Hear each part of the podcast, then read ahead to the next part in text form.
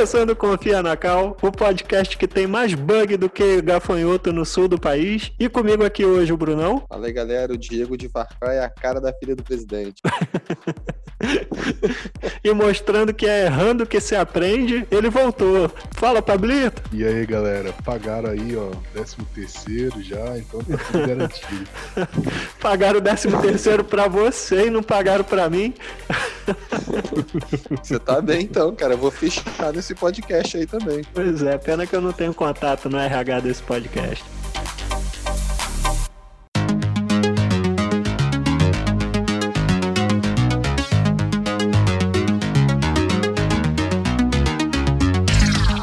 Meus amigos, a pandemia tomou conta agora desse ano de 2020. Aqui no Brasil, a quarentena começou lá para março, mas a Ubisoft já estava no CTI bem antes disso. Principalmente o final de 2019 foi especialmente ruim para ela, principalmente após o lançamento do Ghost Recon Breakpoint, que era um jogo que teve um lançamento pífio. Ele falhou em todos os aspectos possíveis. Era um jogo cheio de bug, era um jogo com história fraca, personagens ruins, tinha missões repetitivas e com como se isso tudo fosse pouco, ele ainda tinha um multiplayer competitivo que era extremamente pay to win. Como consequência disso, o presidente da Ubisoft, Yves Guillemont, chegou a chamar o lançamento desse jogo de tragédia. Na prática, a consequência foi a seguinte: eles adiaram todos os jogos que estavam previstos para o primeiro semestre de 2020. E aí isso deu um alívio e uma preocupação para os jogadores. O alívio é que o adiamento ia dar algum tempo para fazer mudanças. E a preocupação é que se precisou desse tempo, significa que os jogos que eles estavam fazendo estavam sendo feitos nos mesmos moldes do Ghost Recon que veio antes. Ou seja, ela ia querer continuar botando no nosso rabo se a recepção desse jogo não tivesse sido tão ruim quanto ela foi. E aí agora a gente vem para o dia 12 de julho de 2020, onde a Ubi fez o evento Ubisoft Forward, onde ela mostrou tudo que ela fez nessa janela de tempo que ela usou para consertar eventuais caminhos errados que ela estava tomando na época. E a gente está reunido aqui hoje para ver se o que foi mostrado foi suficiente para tirar o pé atrás que qualquer pessoa de bom senso criou em relação ao Ubisoft. Então não sai daí.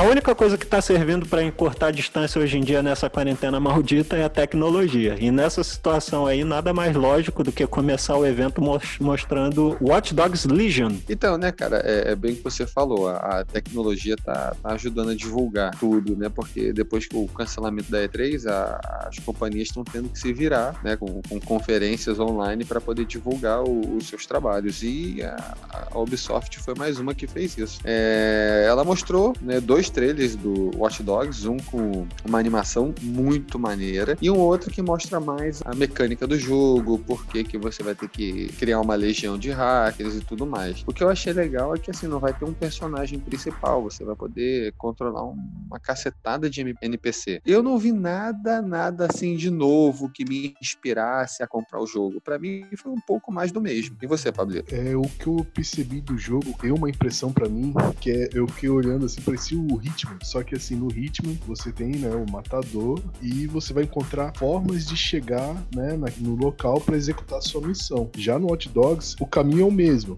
Só que o, a diferença é que você tem, como você falou, os NPCs e cada NPC tem uma habilidade bem específica. E é com essa habilidade que você vai descobrir a forma de atingir o objetivo daquela missão, né? Que nem mostrou lá, ah, no início foi com um cara que ele era bombeiro e ele saiu descendo porrada em todo mundo com a chave de mão. Mas aí depois, ah, a gente tem já uma mulher aqui que é especialista em drones, né? E aí foi invadindo o espaço utilizando drones. Depois já pegou uma pessoa que já era uma própria soldada da, daquela corporação e ela conseguiu adentrar até o objetivo que era ver o chefe ali da, daquela narrativa da história. Então eu achei muito, muito parecido, assim, me lembrou bastante com o ritmo. Mas também é lógico, ele tem outras camadas, né? Como o jogo do Watch Dogs, como o mundo aberto, né? A questão gráfico tá bem bonito bonito. É um jogo assim, eu achei um jogo interessante, mas eu gostaria de ver. Eu não, não me deu aquela vontade de pegar, não, assim, de primeiro. Eu ia esperar um pouco para ver se daria uma promoçãozinha aí. Essa semelhança com o Hitman, realmente, cara, você foi na mosca, porque com o Hitman era a única diferença é que você só usava sempre o agente 47 e você só mudava a roupa dele. Então ele se vestiria de policial para entrar dentro de um quartel ou se vestiria de sei lá o que para entrar no, no mesmo quartel, sei lá, de garçom. Mas era sempre o mesmo personagem. E aí agora no Watch Dogs. Você vestiria de vadia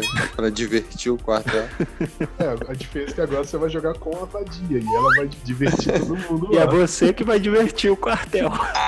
Exato. Será que vai ter um hot coffee dentro do Watch Dogs? Eu tenho, eu tenho uma questão para vocês, nobres bacharéis. Eu tenho uma, uma questão aqui para dividir com os senhores. Até que ponto a ausência de um personagem principal pode afetar a profundidade do jogo? Cara, eu acho que o personagem principal, se ele for cativante, ele consegue carregar a franquia nas costas. Então, mas nesse jogo não tem é. personagem principal, entendeu? E aí? Eu não vejo com bons olhos, não. É, cara, eu, eu acho, pô, você, você me, eu fiquei aqui calado porque você me fez pensar. mas eu preciso pensar, eu tenho que ficar um tempo assim, raciocinando, mas eu acho assim, o gameplay tem que ser muito, muito divertido ao ponto de você não ter um personagem, sabe? É, por exemplo, às vezes eu posso estar comparando de forma errada, mas que nem o GTA Online. Uhum. É, não é um personagem que você não vê uma história. Se bem que tem uma micro história, mas é algo que você cria ali rapidinho e você joga. Mas o, o gameplay é tão divertido que você acaba entrando naquele mundo, né? Sim. Eles têm que conseguir passar essa essência. Ó, o mundo é vasto, o mundo é detalhado e o gameplay é da hora e não importa com quem você vai estar tá jogando. Tire graça, né? De você estar tá jogando com personagens um mais tosco do que o outro. Entendi. Só que a, a missão do Watch Dogs ela é muito mais difícil do que a do GTA. E a Ubisoft é muito mais incompetente que a Rockstar. Por que, que eu tô falando isso? Por, não é só porque eu sou hater da Ubisoft. mas se ela quiser pagar nós, eu, eu, eu aceito. Eu não tenho escrúpulo, não. No, no GTA V, a gente tem três personagens principais que ficam revezando ali e os três ainda fazem parte do mesmo micro-universozinho. Então, os três são amigos, então às vezes você tá controlando um, mas o outro aparece, coisa e tal. É simples. Agora no Watch Dogs, é uma porrada de NPC que você pode escolher. Ah, eu quero aquela tia do sorvete ali. E vai com ela e tu abandona. Quem ficou para trás, se você quiser, você nunca mais joga com ele, entendeu? E aí fazer isso funcionar é muito mais difícil do que com três personagens só. Com certeza. Eu acho que competência para criar um personagem cativante, a Ubisoft tem sim, cara. Veja o, o Ezio da franquia Assassin's Creed. Mas para criar 200. É. Ai, não, aí não, aí não dá. Não, mas aí, eu acho que eu entendi o ponto do Samuel, que é esse. Ele, eu acho que esse Watch Dogs, diferente do 1 e do 2, que você tinha um personagem e a história, como todo jogo, roda, né, em volta daqui do personagem principal, e eles estão passando que esse jogo não tem um personagem, né? É. O personagem é qualquer um que você vê na, na rua de, em Londres e você quer, ah, eu quero lá aquela velhinha ali com um spray de pimenta. Você vai pegar e vai controlar ela. E ponto final. Então, como você vai fazer você se prender àquela velhinha se você não tiver um gameplay legal? Né? Até agora, a gente só viu gameplays de Watch Dogs. Alguns youtubers brasileiros conseguiram é, a chave do jogo para jogar alguns pontos, mas a Ubisoft proibiu eles de mostrar qualquer parte da história do jogo. Por que, que eu tô levantando esse ponto? Pode ser que essa história de que não tem personagem principal, você vai jogar com qualquer pessoa, seja só marketing, e em algum ponto do jogo a gente passe a ter um personagem principal sim, entendeu? A, a julgar pela história do 1 e do 2, não tem muito por que fazer tanto segredo assim a respeito só da história do jogo. Então, pode ser que na verdade o jogo, o jogo saia pela tangente e, e, e no final das contas tem assim um personagem principal lá para levar a história nas costas, porque eu acho bem difícil fazer isso sem o um personagem com o qual você se identificar. Não, eu, eu acredito nisso também, porque deve ter o personagem principal e você faça as missões, é, essas missões, vamos colocar assim, com outros personagens, mas ligada a uma história principal, porque no final do jogo você quer ver um final, né? Pois é. Imagina é, você terminar o, o, jogo com uma vadia ou com o tio da pipoca, e como é que vai ser o final, né? Vai contar a história desses caras? Não, eu acho que vai ter, vai ter um personagem principal e esses vão ser paralelos para te ajudar a terminar terminar a missão. Pois é, vamos ver. Fica a aposta aí, porque eu acho que se eles cumprirem essa palavra de que não vai ter personagem principal, eu tô bastante descrente de que esse modo história vai ser, vai ser bom. Vamos ver. O jogo tá programado para lançar quando?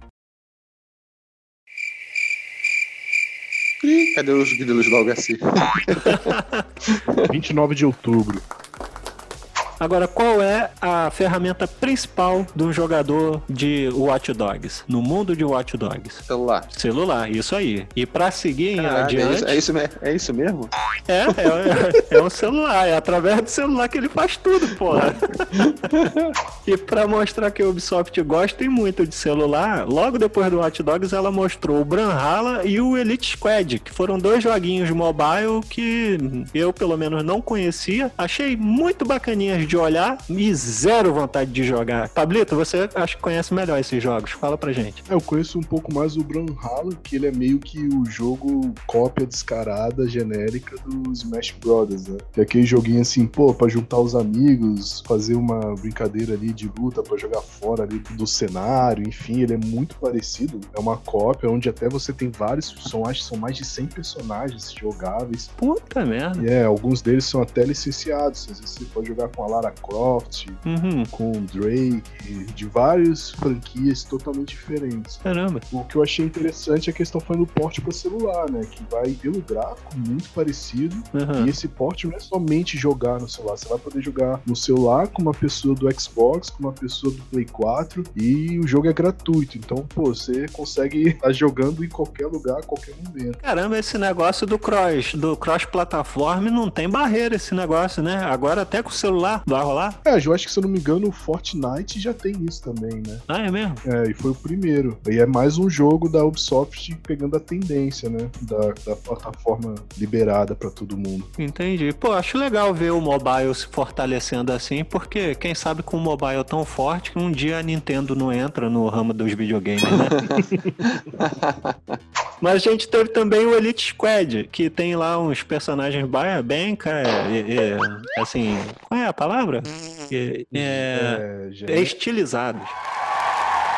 Tem vários personagens da Ubisoft, tem do Rainbow Six, tem do Division, tem do Ghost Recon e tudo num, num gráfico bastante infantil. E- esse jogo já lançou, já tá disponível? Tu já viu alguma coisa? Ele vai ser lançado no dia 27 de agosto, tanto para Android quanto para iOS. Esse jogo eu não entendi muito a pegada dele não. Assim, eu achei bem parecido com o gráfico de Fortnite, né? Parece que copiaram assim de forma escancarada, mas eu queria eu queria entender um pouco mais dele. O- Esse maldito roubou minha fala.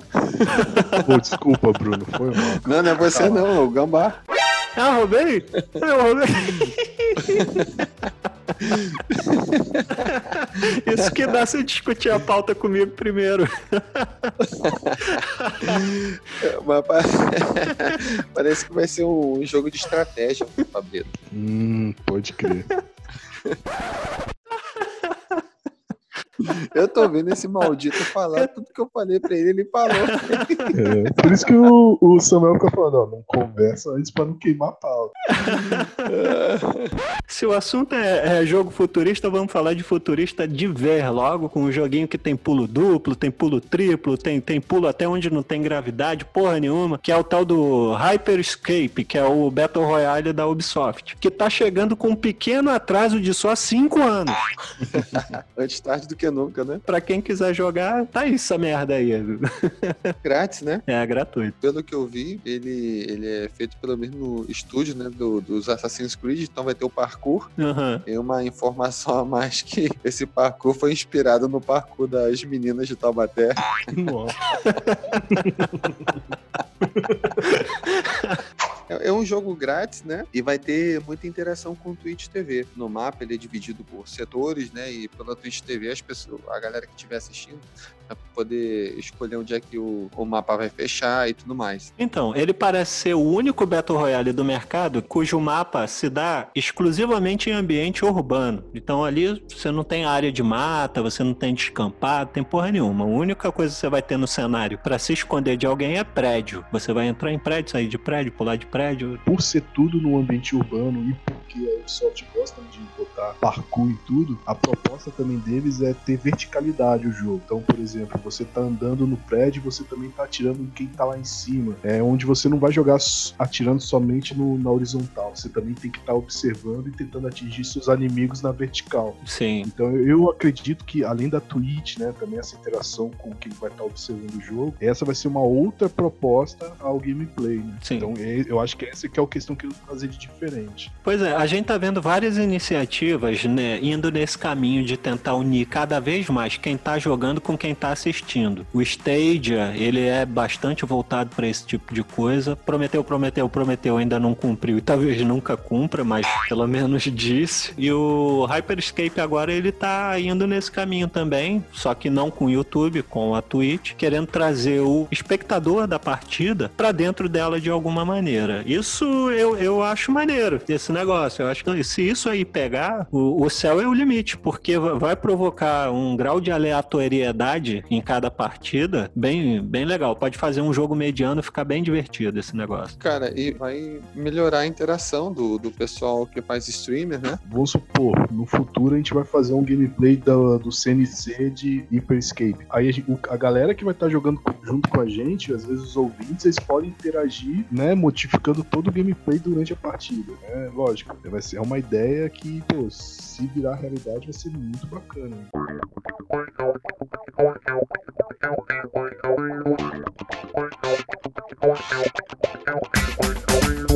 Mas, meus amigos, chega de falar de tecnologia, vamos botar um pouquinho o pé na mama. Assassin's Creed Valhalla vai sair no dia 17 de novembro de 2020. A melhor data para lançar um jogo AAA, só que não. Me pergunta por quê? Porque vão lançar Cyberpunk. Toma essa. Ah, Roubou agora foi você, seu safado, que fui eu que te falei que Cyberpunk ia lançar dois dias depois. Tá vendo só? Não tem honra entre criminosos mesmo.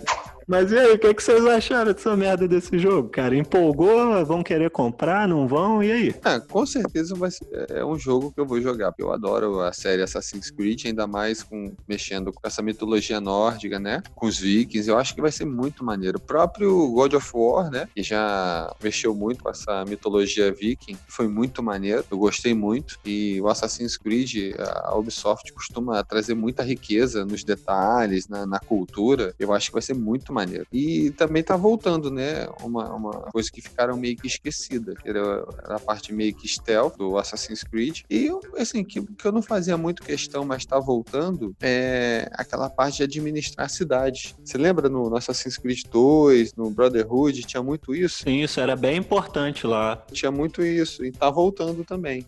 A Ubisoft já avisou que a gente vai poder escolher se a gente quer jogar com um personagem do sexo masculino ou feminino. E aí minha pergunta, isso aí não é a primeira vez, isso aí é, é jogos da Ubisoft tem isso aí, Assassin's Creed Odyssey mesmo, se eu não me engano, dá para fazer isso. O problema não é esse. O problema é o seguinte, até que ponto você acha que a gente jogar com um personagem dessa maneira, sendo homem ou mulher, tá empobrecendo os personagens de uma maneira geral? Pelo seguinte, eu parto do princípio que um homem reage a uma coisa de uma certa forma e uma mulher reage de outra. E o jogo deixar a gente mudar só a skin, sem alterar a personalidade do personagem, para se adequar aos trejeitos, às características daquele sexo, você não acha meio que, que tá deixando os personagens principais mais pobres? Só, só um minuto, você tá dizendo, por exemplo, no, no combate? Não, não. De repente, numa, numa hora de decidir se você deixa um, um inimigo vivo ou não. Uma mulher pode talvez ser mais complacente do que se você for um homem, ou não. Machista.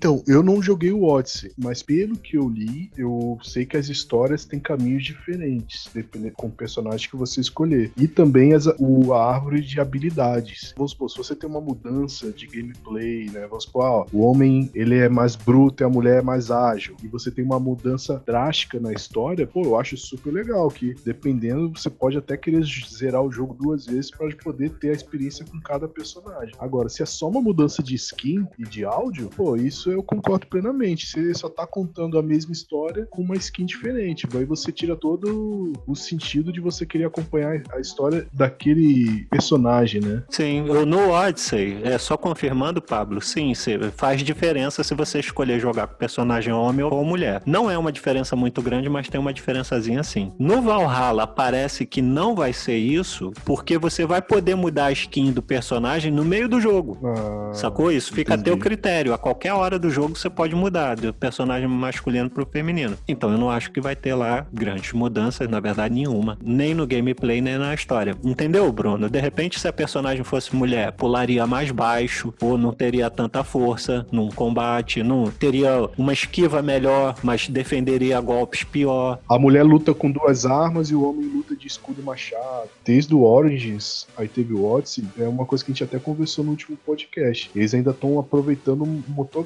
é até uma coisa que a comunidade andou reclamando, né? Oh, vocês vão lançar um jogo da próxima geração, mas com motor gráfico do último jogo, né? Então é algo que o pessoal parece que ficou com o pé atrás com a Ubisoft. Olhando para trás, dando o braço ao torcer, parece que a saga Assassin's Creed ela meio que entrou numa, numa ascendente, né? Os jogos têm sido cada vez melhores depois do daquele lançamento pífio do Unity e tal. O Origins foi bastante elogiado, o Odyssey ainda mais. E aí eu quero acreditar que o Valhalla, recuperando aí algumas mecânicas de jogos antigos, clássicos como Brotherhood, pode ser que venha a ser um jogo bom sim. Mas eu acho que esse jogo vai ser bastante penalizado pela data de lançamento que eles escolheram para ele. E eles vão botar esse jogo para ser lançado dois dias antes do jogo mais antecipado de 2020. Pode ser que esse jogo seja bom e um fracasso comercial ao mesmo tempo. Vai dar merda, vai dar merda, vai dar merda, vai dar merda, vai,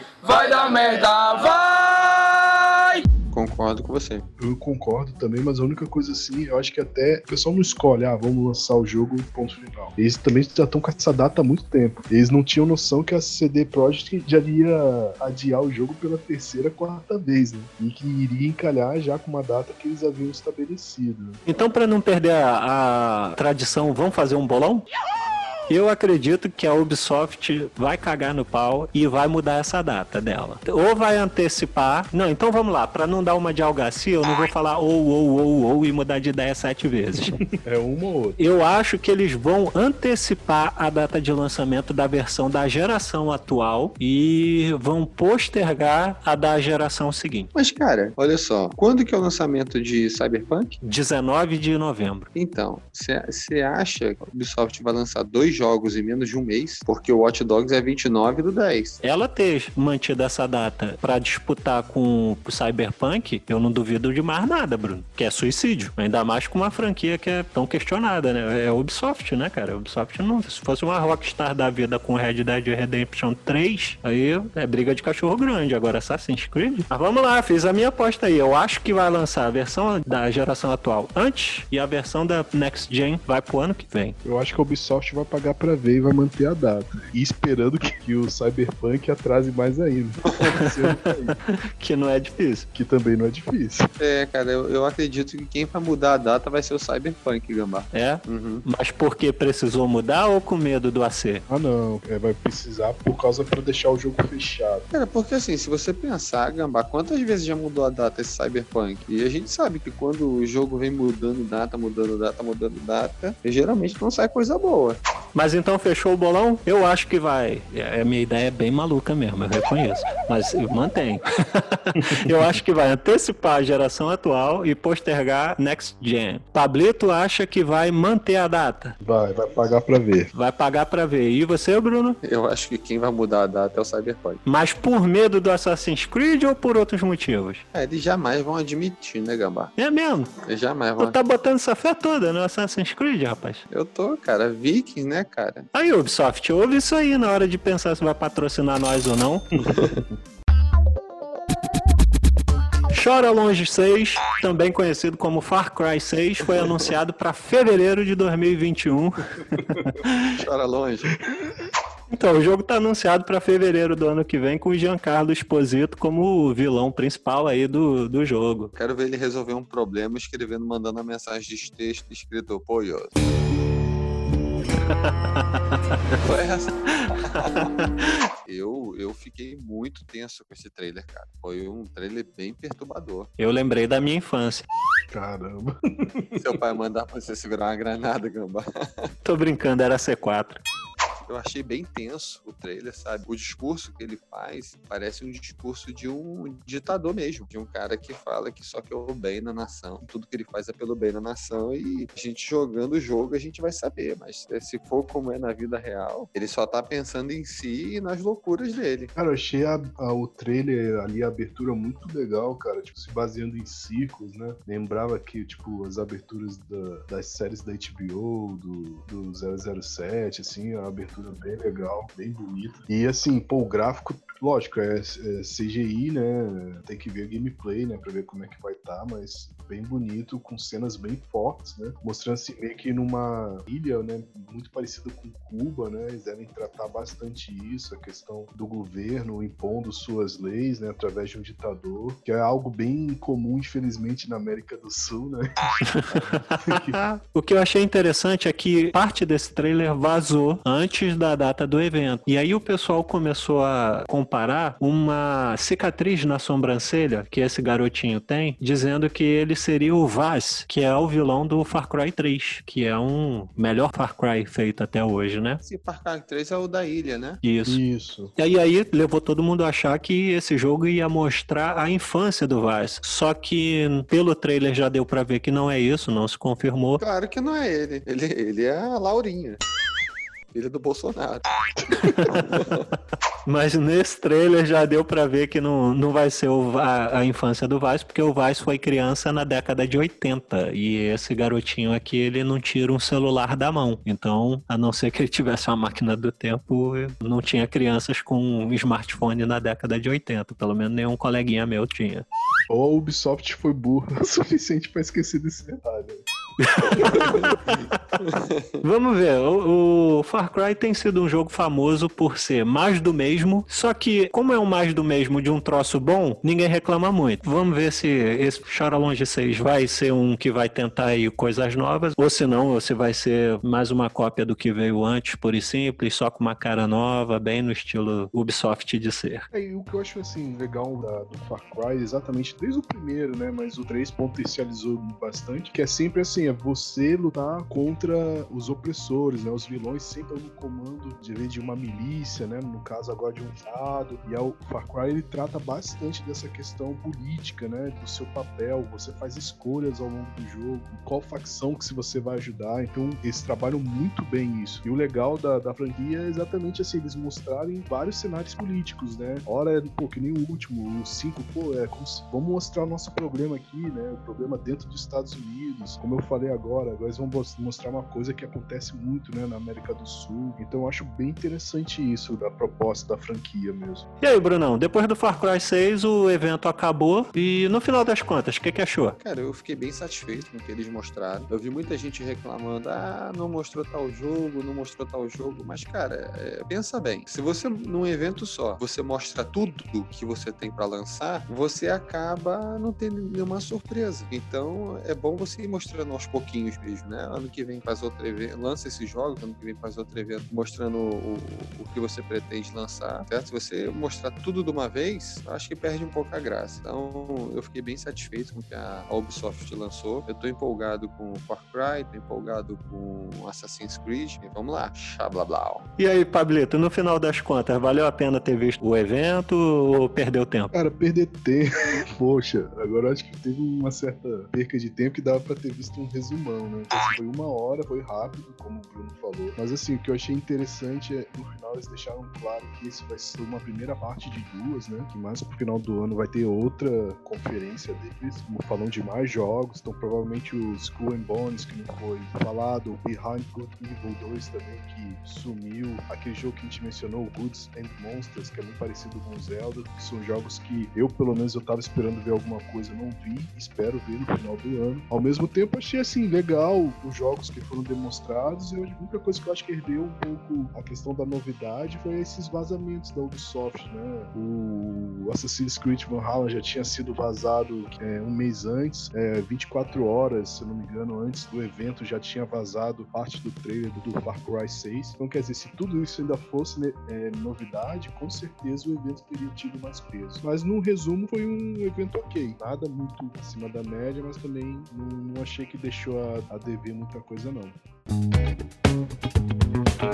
E aí, Samuel, e você? O que, que tu achou do evento? Seguinte, cara, olha só, esse é o segundo evento online que eu vejo. Já Esse ano já teve outros. Eu vi o primeiro do PS5 e agora esse da Ubisoft. Falando do evento em si, vou te dizer que eu tô preferindo esse jeito que tá agora do que da maneira que era antes. Com a E3 e a gente tendo que esperar uma porradão de tempo e fica um entra e sai do caralho de produtor de filme, de filme não, de jogo, no palco para falar uma porrada de coisa que tá escrita no teleprompter demora um tempão para mostrar o jogo. Esses eventos não. Eles são bem diretos. Entra um jogo, sai outro, entra um jogo, sai outro. Muito mal tem um cortezinho com algum produtor falando uma besteirinha só para ligar com qual é a próxima atração. Então, de uma maneira geral, os eventos têm me agradado. Agora, Ubisoft não dá para falar de Ubisoft sem falar em bug, né? E um dos chamarizes principais desse evento da Ubisoft é que ela ia dar o Watch Dogs 2 de graça para quem visse o evento. E o que que aconteceu? Para isso, você tinha que logar em alguma rede oficial da Ubisoft, logar na sua conta da Uplay e aí você ia ter direito à chave do jogo. Cara, impressionante. Mesmo quem logou de manhã, quem pensou, vai dar merda, vou logar logo de manhã para não ter problema na hora do evento, essa pessoa foi deslogada e nem ninguém conseguia logar mais. Eu vou falar para vocês, eu passei o evento inteiro no dilema. E aí, tento logar ou vejo o evento? E cara, não dá para ter isso aí, nada mais é do que o servidor não aguentando a quantidade de pessoas que tá tentando fazer login ao mesmo tempo. Nos dias de hoje, que a gente tem AWS e, e sei lá mais quantas porras de data center disponíveis para uma empresa multimilionária como a Ubisoft alugar banda para os seus servidores para aguentar o tranco, é inadmissível que esse problema tenha acontecido. Só faz sentido porque é a Ubisoft. Fora isso, eu senti falta, aumentando aí a lista de jogos que não apareceram, talvez eles estejam na lista do segundo episódio. O Rainbow Six Quarantine, mas eu acho que não tem ninguém querendo ver nada sobre esse jogo. Eu só tô querendo porque eu jogava o Siege, e mesmo Siege eu já, já parei há algum tempo, mas eu gostaria de ter visto. Achei legal que a Ubisoft tá a, adotando o Smart Delivery, é, ela que é bem mercenária, muita coisa mercenária. Eu achava que ela ia entrar numa de vender o jogo na geração atual e cobrar pelo mesmo jogo na, na próxima geração. Me surpreendeu ela adotar o Smart Delivery, que é você comprar agora e ter direito ao mesmo jogo na geração seguinte. Então achei legal, achei que isso foi um ponto positivo. E fora isso, como o Pablo falou, tudo que foi transmitido no evento já tinha vazado no mínimo 24 horas antes do evento. Porque, mais uma vez, mostra que a Ubisoft está longe de ser bem gerenciada pela sua estrutura interna. A respeito dos jogos em si, eu gostei do que eu vi. Então, de uma maneira geral, eu achei o, o evento legal. Eu não tinha grandes expectativas, mas por ser Ubisoft, a dona do evento, ela não vai conseguir sozinha criar grandes revoluções ou coisa do tipo. Eu já não estava esperando tanta coisa. Então, para quem foi com expectativa baixa, até que eu saí satisfeito sim. Não fosse o problema lá com a Uplay para pegar o Watch Dogs 2, eu teria saído mais satisfeito ainda. Então, no final das contas, achei bacaninha. Então, meus amigos, caminhando para fechar, Brunão, se o ouvinte achar que teve coisa que a gente não falou, teve coisa que a gente falou errada, se ele quiser falar com a gente, mandar uma sugestão e tal, coisa do tipo, ele entra em contato com a gente como? Então pode mandar um e-mail pro contato arroba confianacal.com.br, pode mandar sugestão de pauta, crítica, qualquer coisa. Pode mandar lá que a gente não responde.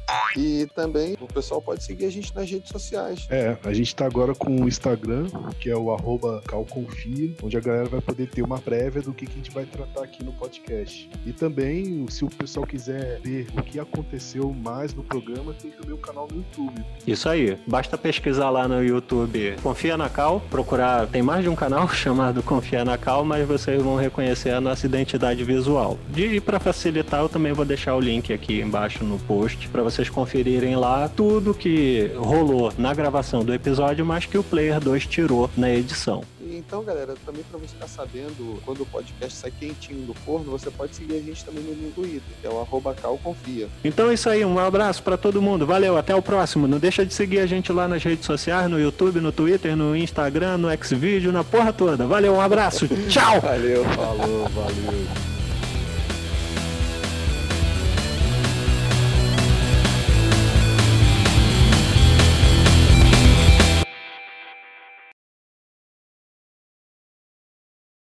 Qual é o nosso canal no Xvideo? Você não vai querer ver o conteúdo que tá lá, não.